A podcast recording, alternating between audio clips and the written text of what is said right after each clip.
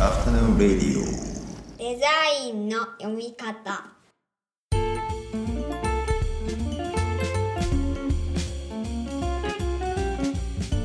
アフタヌーンレディオデザインの読み方。大林博です。こんにちは。中村雅宏です。こんにちは。この番組は我々2人がデザインの基礎過程をプロトタイピングするプロジェクトデザインの読み方のポッドキャストになりますはいじゃあ今日もよろしくお願いします、よろしくお願いします。前回に引き続きっていう感じですかね。そうですね前回に引き続いて、えー最近教えていることのハイライトを紹介していく後編ですね、はい。なんでまあ前回前前編今回後編であのちゃんと 後編の中で収まるような感じで 話ができればいいと思ってるんで早速本題に入ろうかなと思うんですけど、まあこの間の続きというか前回の続きで僕が教えてることについてもう少しだけ説明するとデザインに出てくるテクニカルタームっていう言えばいいのかな、うんなんかその基本用語みたいなのを整理するっていうのを結構やっていて例えば、まあ、オブジェクトであるとか、インターフェースっていう、まあ、カタカナ英語で、なんとなくイメージはあるけど、定義はわからないみたいなようなものをいくつか、あの、まあ、デザインっていう言葉そのものもそうなんですけど、割としっかりその原理原則みたいなことを教えていて、例えばその、インターフェースをデザインするみたいな時に、我々がインターフェースを通じて、インターフェースの向こう側で行動していて、つまりなんかインターフェースの向こう側にこう作業をお願いしていて、で、そのインターフェースの向こう側にもオブジェクトがある状態で、こう関係し合ってるとか、まあなんかなんて言うんでしょうね。我々とそのオブジェクトのこう関係性の構造みたいなことを、割とこう、詳しくというかしつこく、結構、あの、時間をかけて話をして、で、多分これ、あの、頭で考えると結構難しいことのように感じると思うんですけど、日常的に普通にみんなスマホを触りながら、生徒たちもやってるようなことなんで、まあ、それをちゃんとユーザーの行動として分析的に考えて整理をしてもらうようなことをしてますね。なんか、ここで、まあ、一番言いたいのは我々のこう都合というか人間中心で組み立てられた言語体系みたいなのを根拠に、まあ、例えばインターフェースの要素で言うとタイトルとかボタンとかそういう言語による意味のカテゴリーではなくてもうちょっとこうハイパーオブジェクトとしての構造というか存在してるものそのものをなんか掴む感覚をできるだけ早く身体化してもらえればなと思ってこう教えたりとかしてるんですけどなんかちょっと全然余談になりますけどスパイスジンジャーハーブティーみたいなのを僕が 最近よくつ あの本当に余談ですね。本当に余談なんですけど、スパイス、まあ、スパイスを煮詰めて、そこにまあ、ジンジャー、生姜入れて、その後、ハーブを入れて、蒸らして、あそれをこして、蜂蜜を入れて飲むみたいなことを、あの、やってるんですけど、やってるというか、まあ、毎日のように飲んでるんですけど、あそれが、あの、大体何入れても美味しくて、なんかそんなすごい突飛なことはしないですよ。あある程度、その、なんだろうな、スパイスの雰囲気とかも、ハーブの雰囲気とかも、ある程度分かった上でやってるっていうのももちろんあるんで、もう変なことはしてないというか、あんまりこう、あの、まあまあな量作るんで、それ失敗すると結構痛いんで、そんなに無茶なことはしないんですけど、例えば今日はなんかカモミール気分で入れてみようかなとか、まあいろんなものをこう、どさどさこう入れて、まあなんか美味しいんですよ、どうやってやっても。うんでもまあ、あまりにも闇雲にやってるんで、もうちょっとこう、それこそなんか摂理みたいなのを知りたいなとか思って、で、いろいろ調べるんですけど、例えばまあスパイスだったらこう、えーシナモンはこういう効用があるとか、まあ例えばじ、えー、と生姜だと体を温めるとか、なんかそういう人間中心に見た効能みたいなのしか出てこなくて、で、僕が知りたいのはその、スパイスの自然の中の体系みたいなことが知りたくてこう木の皮とか木の実とか草とか花をまとめてこう入れて煮たり蒸したりして飲んでるわけじゃないですか。でそれを花の蜜を吸った蜂の蜂蜜で甘くして飲んでるわけなんでなんかこう循環してる自然の中に自分がこう入っていってるみたいな感覚なんでそこの体系を知りたいんですけど人間を中心に効能を書かれると、まあ、さっきのその言語体系というか人間の意味のカテゴリーの分類でなんかこれ絶対違うしそのなんだろう。デザインと一緒でそのそれぞれの効能を足し算していって万能万能薬はできましたみたいな話では決してないのがわかるんで そうじゃないんだよなって最近よく思ってるっていうのを今さっきの話しながら思い出したんですけど。うん。以上余談でした。そうですね。いや、いやでもそういうくだりっていろんなところに多分あって、うん。なんかたまに、まあ、学生というか、なんでしょうね、世の中的な理解がそうなのか、デザインのプロセスを完全に機能法で考えようとする人って一定数いますよね。うんうんうんでまあ、ちょっとね、あのじさすがに名前出すといかんだろうっていうところなんですけど、とあるあのメガバンクが、メガバンクは言うんだ。メガバンクって、そうですね、メガバンクいくつかしかないですけどね。で、まあ、あのそこがあのコーポレートタイプをね、ウェブサイトで公開してるんですよ。で、うんうんあの、まあ、例えばそれで、緑色は何を表すとか、なんかそういう説明してるんですよね。まあ、緑色って言ったらもうなんか大体決まってくるんだけど、まあいいや。まあ、で公開してるんで大丈公夫ですか。開してるんで大丈夫です。で、うんまあ、それで、なんでしょうね。あの、そんな理由で、なんか多分デザイナーって決めてるのかなっていうのはちょっと一つ怪しいんですけど、まあね、なんとなくそのプレゼンテーションで通りやすそうな話といえばそうかもしれないですけど、うんなんかそういうのがね、そういう大手のなんかメガバンクとかの、なんていうか、採用例みたいな感じで公開されてると、なんかそれが正解だと思っちゃう人もいると思うんですよね、そういう考え方があって、なんかやっぱりその、無理あるなっていうのが、なんか個人的な印象でそれを見て。多分だけど、その作り方としては、その緑がこういう効能があるから選んだっていう感じではないと思うんですよね。多分もうちょっとそうんの、うん造形的なバランスを踏まえた上で多分そこになってると思うんだけどなんかうんその積み木の組み立てみたいな感じがねちょっと違うんじゃないかなというところはあるんですよね。であのさっきのそのなんでしょうね効能のスパイスの効能みたいなところでやっぱりあの色彩でどうしてもそういうふうに理由とかイメージをつけて語りたがる傾向があるなんか 最たるものかも。まあね、書体とかもそういうイメージでなんとなく語る人がいるんだけど、なんかより色彩ってちょっと、なんでしょうね、曖昧さがあるからそういうふうに限定したがるのか。あのうんまあ、結構そのデザイン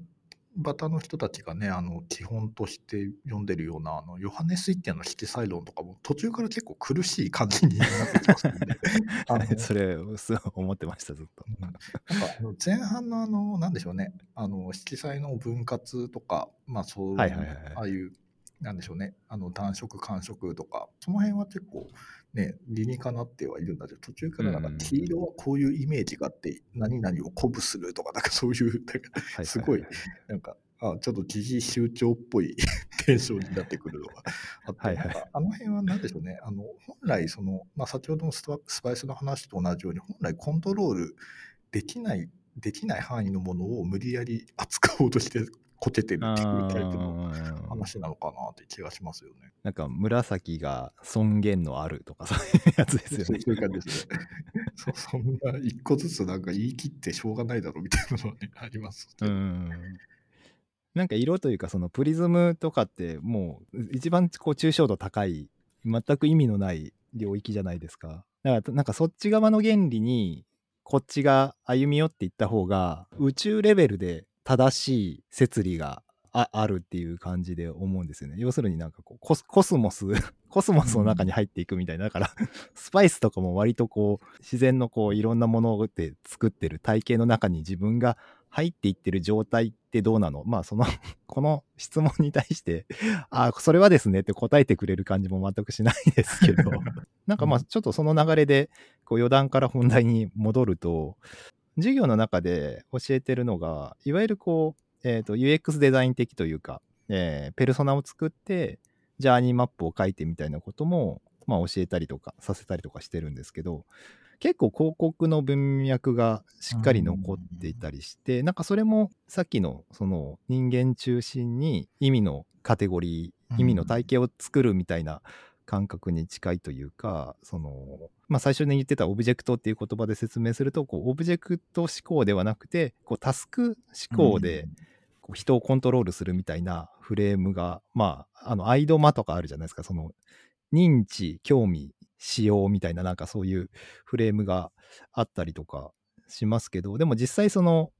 なんて言うんでしょうね、その通りに使うわけではないし、まあ基本的にそういうデザインする側とか提供する側の都合でタスクを順番にさせるっていうよりは、もうちょっとユーザーに自由度を与えるデザインを学んでほしいなっていうのがあったりとかするんで、まあ、そういう教え方を僕はしてるんですけど、うん、結構その意味の体系から考える慣習みたいなのは結構根強いなっていう、まあ、さっきの機能法的っていう言い方でも合ってるかもしれないですけど。うん、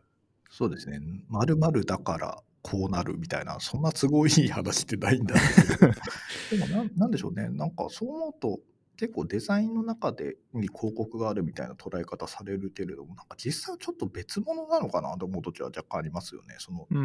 対象と、対象とその発信側、発信側っていう表現もまた主体的ではあるけど、そこの距離の取り方がなんか、ちょっとね、そのデザインの本気とは離れてくるのかなという印象もあったりして、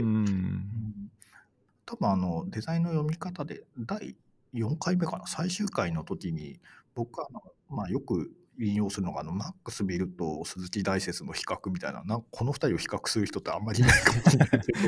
はいはい、まあ、必ずねあのなんか言ってしまうあの、まあ、言ってしまうのマックス・ビルの場合やっぱりその、ね、デザインとは環境形成であるっていう言い方をしてて、うんでなんかそのイメージっていうのはやっぱり同心円的なんですよね人間をから見た。多分、多分マックス・ビルの頭の中には、まあ、彼が学んだバウハウスのあの、なんていうか、同心円型のプログラムっていうのが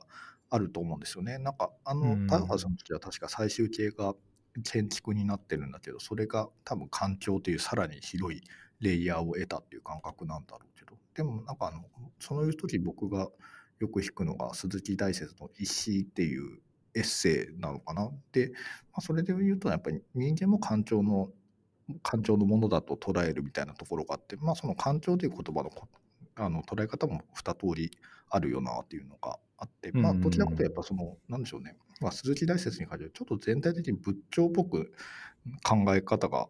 動いてきてるのかなっていう印象もなくにもあらずですよね。さっきの あの、まさにスパイスティー的な世界になってくる感じ。スパイスティーから。する感じ。なんか、あのー、その大説の引用、スクーの講義の時にあの中村先生が言った時に受講生代表の方が仏のような考え方ですねって言ってたのがすごい印象に残ってるんですけど、見事な返しだなと思って。見事な返しですね。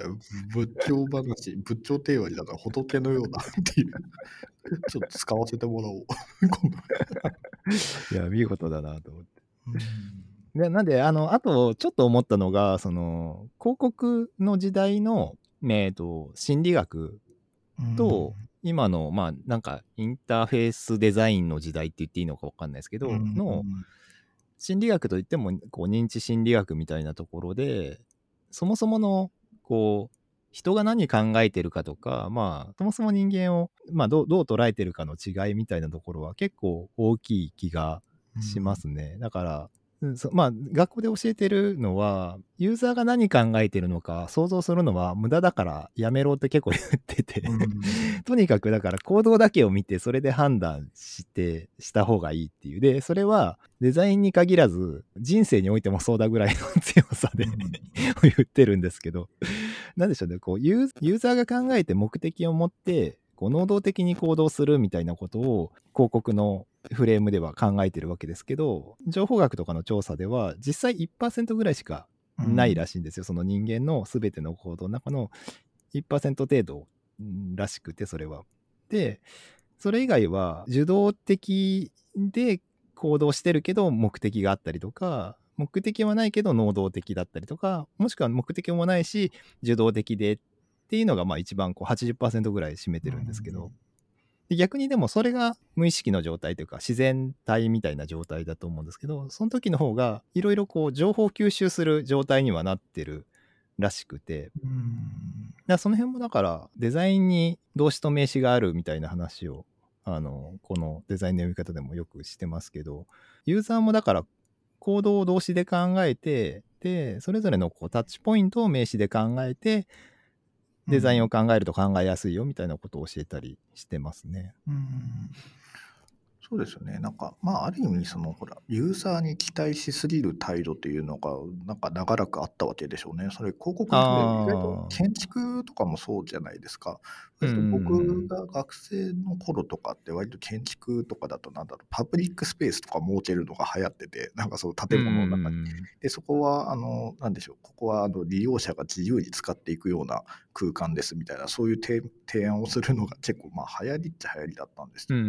もなんか蓋けてみるとね実際そういう設計になってる建物ってもうなんか何もないただのスペースになっててなんか自動販売機とかが置かれてるようなちょっと悲惨な使われ方をされてて。で、なんかその、僕も割と学生に同じようなことを言うのが、結構その、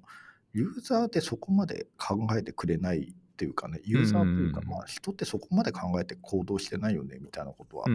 っぱり、うん、意外となんか最初の前提として大事なのかなって気はしますよね。なんかそんなに都合よく何事も動かないわけなので。うん、そう、なんかやっぱりね、その期待もあるし、幻想もあるしみたいな感じで、で、多分インターフェースデザイン移行って言いましたけど、多分あの、技術的には Web 移行って感じだと思うんですけど、ログ取れるようになったじゃないですか。で、いろんなウェブサイトが、なんか3秒ぐらいで見るか見ないか判断するんでしたっけ？なんかまあそ、なんかそういう統計があって、思った以上に直帰をしてる人がいたりとか、あと、例えばまあそういう記事とかだったら想像以上に読まれてないなとかっていうのがログとしてわかるんで結構リアルな数字でこう行動で見えてくる。あ行動がだから数字で見えてくるっていう感じなんでその辺のなんかリアリティが違うのかもしれないですよね。まあ、実際なんかなんでしょうね。全然期待してない方の世界が広がってたって感じなんでしょうね。期待してない、まあ、その言い方もよくないかもしれない あとだから作っていくとそのものにこう自分がなっていくというかこう肩入れしすぎちゃって客観性がなくなっていくっていう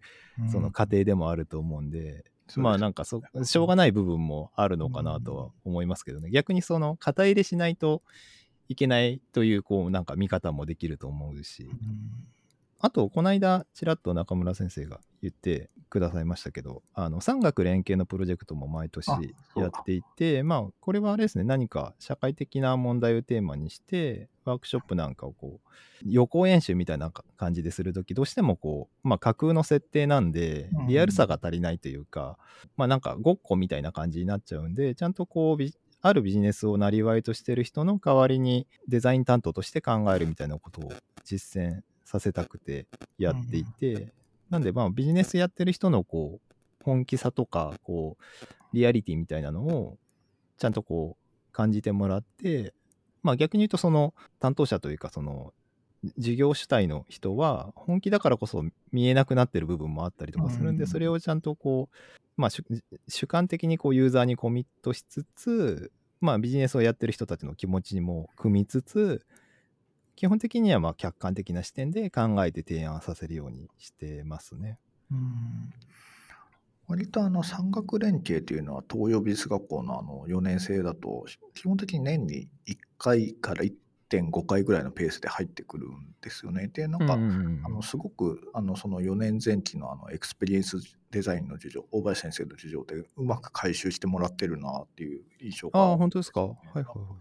なんかやっぱりねあの、まあ、最初は最初はって今は違うけどあのいつもはいつもだこれまでだと1年生の後期に今田淳さんとかと絡ん。だりするのが、まあ、そのきっかけだったりするんですけど、やっぱりあの、そのうん、やっぱりその学校の中だけだとどうしてもなんか偏ってしまうところのバランスの取り方みたいなのがやっぱりそこに委ねてる感じでかつなんでしょうねあの4年のあの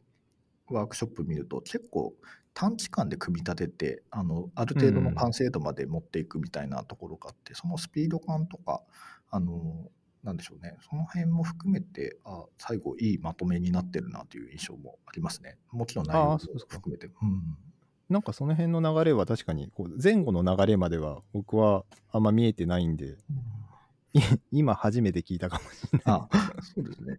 でもなんかね、あの、そう、だんだんそのスピ学生のスピード感とか、その、なんある意味、その精度みたいなのは上がってきてるのかなって、街で見てて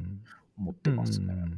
で、あと、まあなんか、えっと、最近教えてることなんで、まあ今年気づいたことうんみたいな話で、まあその授業しながらだったりとか、まあ自分でこう話をしながらだったりとか、まあスライドを作ったりとか、あと生徒の反応とかを聞いたりとかすると、なんか毎年何何か思わぬ気づきみたいのがある気がするんですけど、あの、デザインって正解がないじゃないですか。なんかこう、作るものも仮説だし、コンセプトも仮説だし、想定するユーザーももちろん仮説で、そのユーザーの行動も仮説で、だけどまあそれぞれを根拠にしながら、こうデザインのプロセスを進めていくわけで、もちろんなんかこう、あプロジェクトによっては目標値みたいなのもあったりとかするんですけど、その値がこう、どの部分からどう弾き出されたかまでは、変数が多すぎて確かなことを言えないと思うんですよ。だから、その仮説同士で参照し合うみたいなところが根拠になるというか、その関係し合ってる体系自体が根拠にななっていってるんだなっていうふうに感じていて、で、例えばだからこのコンセプトだからこんなプロダクトデザインになったとか、うん例えばまあこのユーザーだとこういう行動するから、ねえーとこういうタッチポイントになるとか、まあなんかそういう関関係によって仮説に妥当性みたいなのができてると思うんですけど、その仮説で組み上がる体系こそがデザインの読み方でもよく言ってるデザインの原理で強調されるうん。その準備とか計画っていうデザインの意味なんじゃないかなっていうのが今年の一番の気づきですかね。そのデザインプロセスの中でできる仮説の体系を作ってる。っていうのがもうほぼこれがデザインだって言ってもいいぐらいのうんことなんじゃないかなって、その中にはそのもちろんそのさっきの準備計画みたいな話もあるしユーザーのことも入ってるし最終形のプロダクトも入ってるし途中の中間成果物も入ってるし、うん。みたいな。なんかそんなようなことを気づいて結構強めに生徒に言ったんですけどどこまで伝わってるかはちょっとわかんないですけど。まあ、そうですよね。ままさになんか仮説の設計というかその精度をいかに上げていくかっていうところで、先ほどのちょっと機能法の例もありましたけど、まあ、そこからはやっぱり随分と違うところでなんか本当は成立してるんだなっていうのがなんか言われてみると確かにそうだなっていうところありますだからやっぱりなんか条件だけではデザインって成立していかないなっていうのが、うん改めて今日 なんか自分のことも話しながら気づいていくみたいなのってありましたね。うん そうおお茶ネタではないですよね。僕昔あの中国茶のほうじ茶を買いに行ったところがあってまあ買いに行った時があって、まあそれがいわゆるなんかあの結構その中国的なところにどっぷり使ってる感じのお店だったんですけどで、うんまあ、あのほうじ茶ウーロン茶のほうじ茶ですよね。それいただいうんてすごい体があったかくなった時にあそれああったかいですねあったかくなりましたねっていう話したらそのスタッフの人からそれはあのあなたの体に火が入ったからですみたいな言われたいかにも なんかねそのあの中国的な雰囲気でもあるけどでもまさにそれが環境の中に自分が入っていく体験なのかなっていう。あーそうそうそういう話をなんかちゃんとした人にというかなんかその辺掴んでる人に聞きたいっていうのが 今の僕のあれですね。そうですそのさっき言ってたリクエストというか。そうですね。あの正しい、本当に見れる正しいスパイス。ちょっとアースウィンドファイヤー的な世界。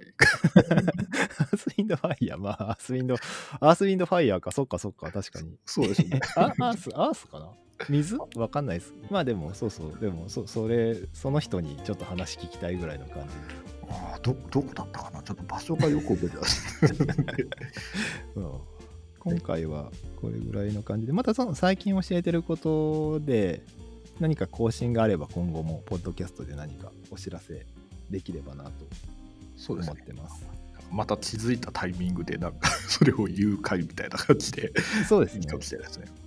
はいでは皆さんまた次回お会いしましょうこの後も素敵な午後をお過ごしください